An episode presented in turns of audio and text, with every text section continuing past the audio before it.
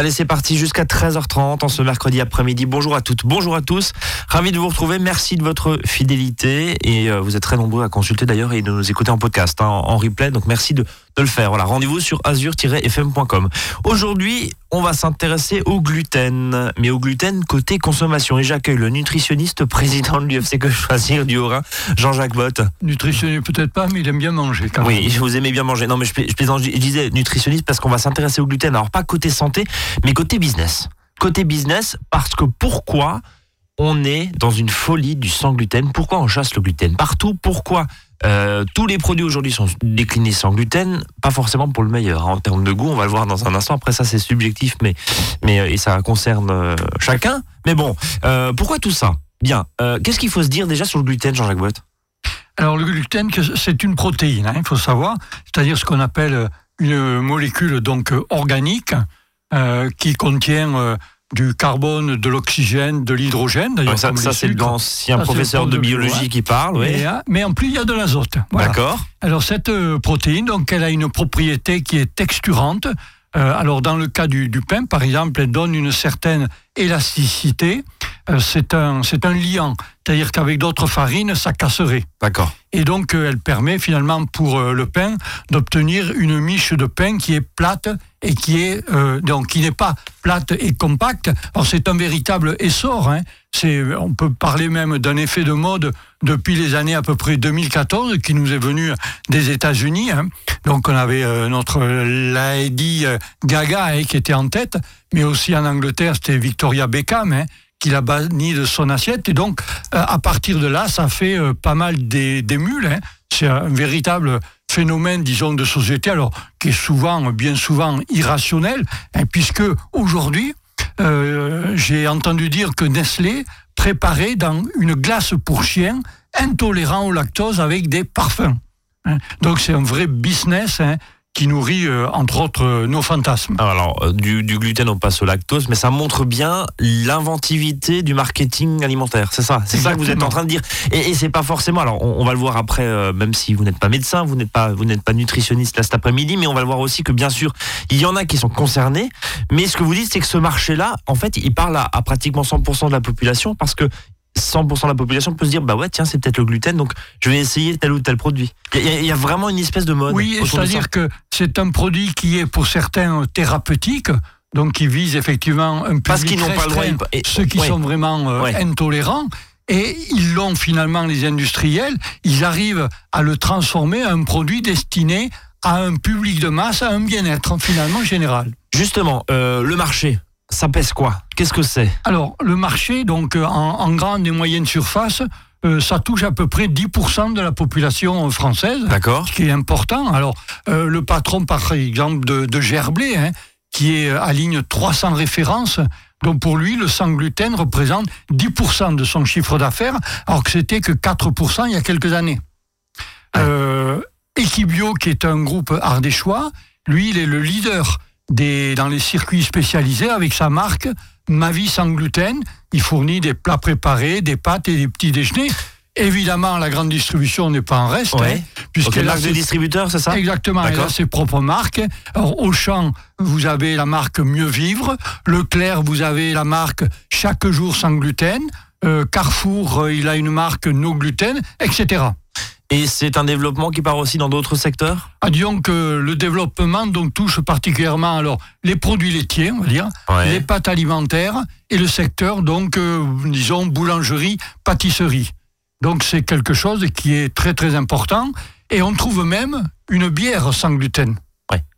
Il faut rappeler que, enfin, on n'a pas parlé, mais dire que euh, le gluten, donc, on le trouve dans l'orge et l'orge dans la bière, donc forcément, euh, il y, a, du, gluten, dans, dans, la bière. Euh, justement, ce, gluten, on, le trouve partout Oui, on le trouve partout. 70% hein. euh, on considère à peu près des produits transformés en contiennent. Alors il y a, il y a vraiment tout, hein. on peut en citer quelques-uns, hein. donc tout ce qui est farine de blé, orge, seigle et puis tous les dérivés.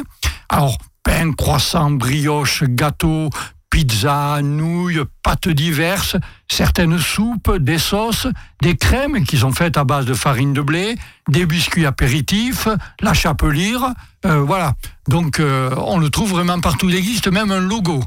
Euh, c'est un, épi de blé qui est barré, hein, éventuellement. Oui, on, connaît celui-là, effectivement. Alors, qui est d'ailleurs la propriété d'une association, hein, l'association française des intolérants, justement, au gluten. Euh, juste euh, rapidement, et là, je m'adresse au cuisinier Jean-Jacques Boitier. Vous êtes très multicasquette cet après-midi.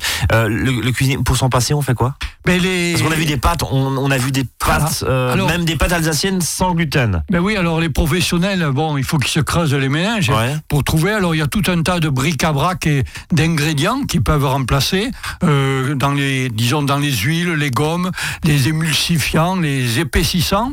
Alors, à la place des, farines de blé, les fabricants utilisent en général de la farine de riz ou de maïs, qui est associée à, de la fécule ou à des, amidons. Et vous avez effectivement des pâtes qui sentent pas du tout le pâte, mais qui sentent le riz, voilà, qui ont le goût du riz. Bon, pourquoi pas? Euh, Où est-ce qu'on n'en trouve pas justement? J'imagine dans les légumes, forcément. Oui, alors c'est, euh, disons, viande, poisson, nature. Ouais.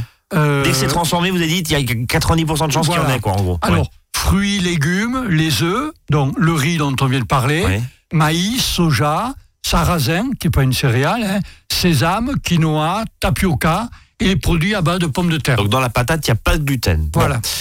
Euh, un mot sur euh, les avantages ou les dangers du sans gluten reformuler autrement, est-ce que consommer sans gluten alors que je ne suis pas intolérant, alors que mon médecin me dit pas vous n'avez pas de problème, vous avez vous n'avez aucun problème avec le gluten, est-ce que c'est dangereux ou pas? Alors, il y a je parle en termes de déséquilibre alimentaire. Hein, Donc, il n'y a pas plus d'avantages que de dangers, hein, euh, selon évidemment la plupart des gastro-entérologues. Alors, dans la mesure où on a, par ailleurs, donc c'est déjà là une alimentation qui est équilibrée, avec donc des céréales type donc riz maïs, hein, des fruits et des légumes, ainsi que des sources de protéines animales, donc comme les œufs ou les produits laitiers. Allez, on va marquer une première pause dans cette émission consacrée au gluten, au marché, au business du gluten. Vous ne pouvez pas y échapper, évidemment. Dans tous les rayons, il y a une déclinaison sans gluten en général. Hein, ça vient de plus en plus. 13h euh, et 7 minutes, on marque une courte pause et on revient. À tout de suite. À votre service, le magazine pratique qui vous facilite le quotidien. 13h, 13h30 sur Azure FM.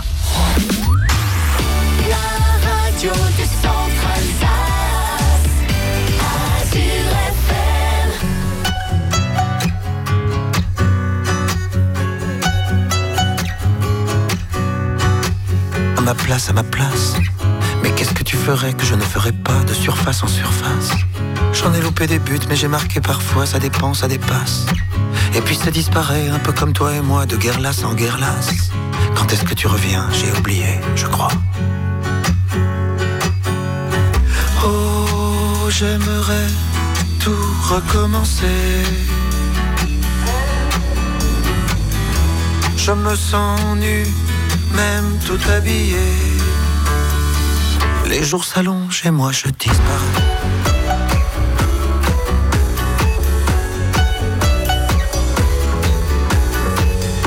À ta place. J'essaierai de comprendre pourquoi l'amour est là, de Caribe dans Scylla. J'ai perdu les syllabes et je m'ennuie de toi, il n'y a plus que l'espace. Entre toi et le monde, entre le monde et moi, j'ai troqué tous mes as. J'ai prié le bon Dieu pour qu'il ne m'oublie pas. Oh, j'aimerais tant tout recommencer. Je me sens seul, même accompagné. Dans mes souliers, parfois je disparais.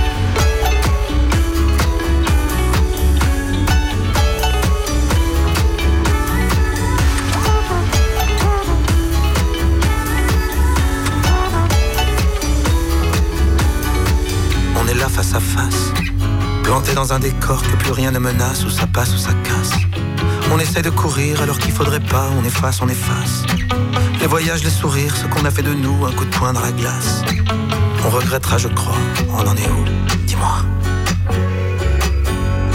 Oh, j'aimerais tout recommencer. Je me sens flou, même bien éclairé. Dans la lumière, parfois je disparais.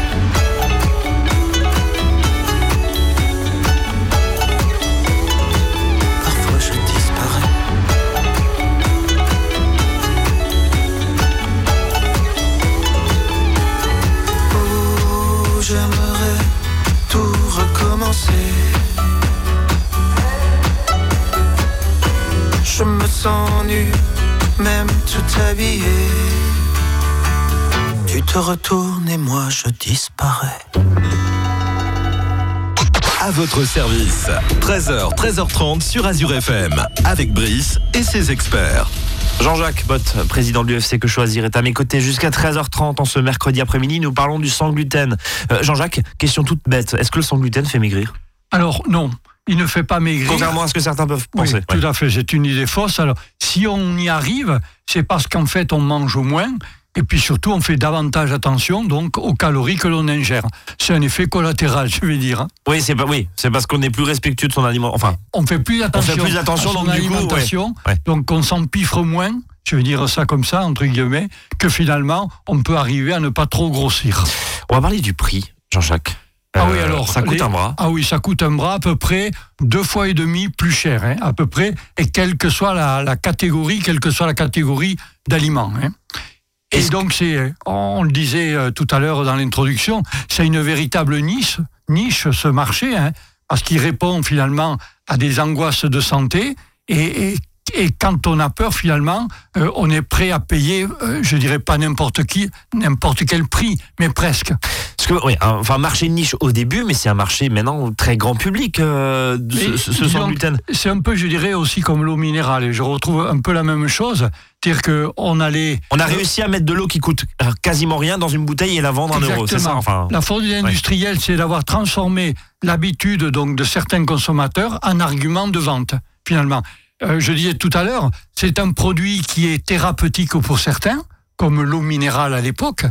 On allait boire Oui, l'eau minérale parce qu'on était malade. Et on allait la chercher à la on pharmacie était malade. Et finalement, ils ont réussi, les industriels, à faire croire que ce produit, fait, finalement, ils ont réussi à le faire passer pour un produit de masse et bon pour la santé. Avec derrière aussi des porte-paroles. On l'a vu, des porte-paroles médiatiques. Après, on connaît pas leur état de santé. euh, quand vous parliez de Lady Gaga, c'est très drôle que vous parliez de Lady Gaga et de, et de Victoria Beckham, euh, Jean-Jacques Bott. Mais, mais voilà. On ne sait pas si médicalement ou pas elles sont intolérantes ou pas, ça, ça, ça leur regarde. Mais, mais, mais euh, No- Novak Djokovic, Novak Djokovic, je vais y arriver, euh, est, l'emblème de la marque Gerblé. Voilà. Euh, voilà. Il y a derrière justement aussi Mais bon, le les fait. publicités, il faut pas les croire. C'est pas fait, on le sait bien, pour informer le consommateur. C'est fait pour vendre, non sans déconner. Arrêtez. Euh, non, mais on, on voit, on voit, comme vous le disiez, très justement que le marketing fait son effet. Et parce que l'objectif, c'est pas de s'adresser uniquement à ceux qui ne sont, Non, non, intolérants au gluten. C'est évidemment au grand public, bien sûr. Que ça, Et que ça se vende. vend, euh, deux fois et demi, on l'a dit, à peu près plus cher que euh, les produits entre guillemets normaux. Parce qu'il y a de la marge. Et, et vous, en, préparant cette émission, vous m'aviez dit, euh, et vous m'avez dit du coup que dans certains cas, il peut y avoir un remboursement de la Sécu. C'est quoi cette histoire? Oui, j'ai j'ai vu sur euh, le site justement d'une association, hein, je dirais des. Alors c'est l'association française des intolérants au gluten. Donc là, c'est des, des gens qui sont vraiment malades s'ils mangent du gluten. Et j'ai vu qu'effectivement, certains euh, donc aliments pouvaient être remboursés à 60% par l'assurance maladie. Alors, évidemment, ce sont que des produits que ce qu'on appelle des mixtes. C'est pas donc euh, un produit qui aurait que, euh, disons, qui soit seul sans le gluten. Ouais. hein. Il faut qu'il soit mélangé à d'autres ingrédients pour, disons, euh, composer un, un produit diététique qui va apporter un plus, évidemment, par rapport à un produit Oui, industriel. on est dans l'alicament, là, si je puis dire, de- de, façon Là, un peu on plus rentre là-dedans. Et donc, dans ce cas-là, de toute façon, les- le fabricant doit avoir un numéro d'agrément et pour son produit. Il doit avoir euh, donc une vignette spéciale. Donc, euh, c'est vraiment, évidemment, très, très encadré. Euh, Jean-Jacques, on parlait du pain il y a quelques semaines dans cette émission. En nous disant, bah, finalement, le pain, c'est plus ce que c'était. Euh, on avait, on avait plus le temps de traiter la, les maladies du pain. Vous appelez ça les maladies du pain? Parce que, bon, forcément, dans le pain, il y a du gluten. Ça, ça me semble assez, euh, assez logique d'après ce que vous nous avez dit. Mais est-ce que, justement, il y a. Alors, je sais pas si c'est de l'intolérance, voire de l'allergie, mais on, on va rouvrir un petit peu le débat, là, et, et le sujet. Euh, les maladies du pain, quelles sont-elles? Alors, on peut C'est pas le pain qui est malade, hein, c'est celui qui le mange, on l'a compris. hein. Voilà. Ouais. il y a à peu près trois types, on peut dire trois niveaux euh, de maladie du pain. Il y a alors celui qui est allergique au blé, donc ça, allergie à toutes les protéines du blé, dont le gluten évidemment, et qui affecte à peu près, qui affecte pardon, à peu près 0,1% de la population. hein. Donc là, c'est éviction totale du blé, même à l'état de trace. Ça, c'est le premier cas. Après, vous avez les maladies qu'on appelle cœliaques ou les intolérants au gluten, qui touchent à peu près 1% de la population. C'est-à-dire que le gluten, dans ce cas-là, crée une inflammation qui va endommager donc, la paroi de l'intestin et qui va globalement, on va dire, perturber l'absorption des autres nutriments. Ça, c'est le deuxième cas, donc qui n'est d'ailleurs pas une maladie euh, génétique. Hein. Manifestement, ces gens-là ont des, gènes, disons, de sensibilité, donc, ou de prédisposition. Et puis, il y a un troisième cas, c'est les hypersensibles au gluten non cœliaques. On considère qu'il y a à peu près 6% de la population. Donc là, dans ces cas-là, on ne sait pas trop. Euh, quel est l'impact finalement du gluten sur cette hypersensibilité? On observe, je dirais simplement, une augmentation, disons, des troubles, disons, gastro-intestinaux. Mais on ne sait pas si le gluten est vraiment la cause première. Donc 6% de la population serait potentiellement intolérant, ou en tout cas hypersensible pardon, au gluten. Et que ça fait quand même un marché. Hein. Ça fait quand même un énorme marché. Mais voilà, ce que vous dites très clairement, c'est que les industriels font aussi tout ce qu'il faut pour euh, nous nous dire que finalement sans gluten c'est bon pour la santé. Ouais, oui, c'est ça. Oui. C'est ça leur objectif. Ça, en devient, ça le en devient gluten est dangereux. Il est mauvais pour votre santé. C'est ça. Donc achetez des produits chers. Ouais, deux fois et demi en moyenne plus chers que les que, que les conventionnels. Voilà sans leur gluten. objectif. Voilà, merci en tout cas de la- l'avoir euh, de l'avoir décrypté. Alors, juste pour ceux qui sont vraiment intolérants au gluten, encore une fois, hein, l'idée c'est pas de faire un match et d'opposer qui que ce soit, c'est juste de dire voilà, il y a des vrais intolérants, hein, c'est ce que vous disiez il y a un instant. Il y en a qui sont vraiment hypersensibles, et puis après il y a tous les autres où il y a aucun problème, mais c'est un argument totalement marketing. Et, et on a vu et on voit pourquoi c'est fait. Euh, ceux qui sont intolérants au gluten, tiens, quelques quelques conseils évidemment, faut faire attention Oui, n'importe là- quand parce que c'est comme finalement l'allergie à la cacahuète, quoi. hein. Exactement, Faut sur leur site oui. internet, l'association donc française des intolérants au gluten, ils donnent quelques conseils hein, pour ces gens-là. Par exemple, lorsque donc euh, on part en voyage, contacter l'agent de voyage ou la compagnie aérienne si on part en avion, parce que si un repas de servi, ben il faut faire attention. Bien sûr. Savoir s'il y a du gluten. Euh, si on va séjourner à l'hôtel, écrire euh, à l'avance au directeur. Ça se fait de plus en plus quand même, hein, où- où, Exactement. ils marquent effectivement les allergènes, et, et- mais bon, Exactement. pas forcément dans tous les pays. Quand ouais. on, prend des repas à l'extérieur, bon, il faut mieux choisir évidemment. Alors à l'extérieur, je dirais hors de la France, et au moins, c'est de, de choisir des plats simples. Comme on disait tout à l'heure, viande ou poisson grillé, pommes de terre. Donc éviter tout ce qui est les sauces, parce que là-dedans, il peut y avoir effectivement des farines. Euh, et puis quand on achète les produits, évidemment, toujours pareil, comme euh, quand on fait des repas à l'extérieur, c'est d'acheter des produits, disons, simples. Euh, et, et vous me disiez pendant la pause, il y a même des restaurants sans gluten. Oui, j'ai vu que On n'est pas le- là pour leur faire la pub, mais tiens, à Strasbourg, dans- on en a dans trouvé deux. J'en ai trouvé deux. Hein. Ouais. qui sont euh, répertoriés. Voilà, le restaurant du coin à Strasbourg et puis euh, un autre qui s'appelle la pause quinoa. Bon bah voilà, tout est dit dans le titre. Bon, donc on voit que c'est une substance allergisante. On va justement parler des allergènes et de leur étiquetage parce que dans certains cas, je parlais de l'arachide il, y a un- instant, c'est très compliqué, c'est très problématique et il en va de la santé de l'individu, enfin du consommateur, parce qu'on ne peut pas faire n'importe quoi. Quand vous êtes intolérant à la cacahuète, euh, il peut y avoir des conséquences très graves, on le sait bien. Reste avec nous, on parle d'étiquetage dans un instant et d'allergènes. À tout de suite.